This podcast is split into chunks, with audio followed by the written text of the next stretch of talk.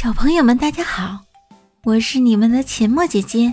今天给大家讲一个好听的故事，这个故事叫做《挠和老虎》。有一种叫做挠的小动物，爪子很锋利，善于爬树。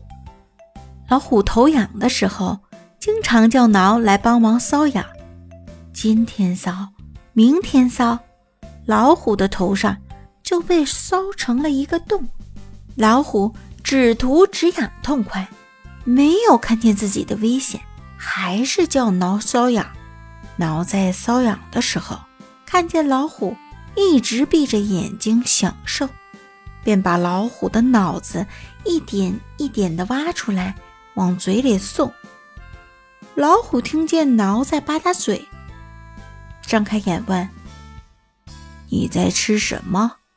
挠回答说：“美味，而且弄了一点给老虎吃。”老虎以为挠是最好的部下，就更加相信他了。后来，老虎的脑袋空了，发痛了，要向挠算账，挠却一转身爬上树逃了。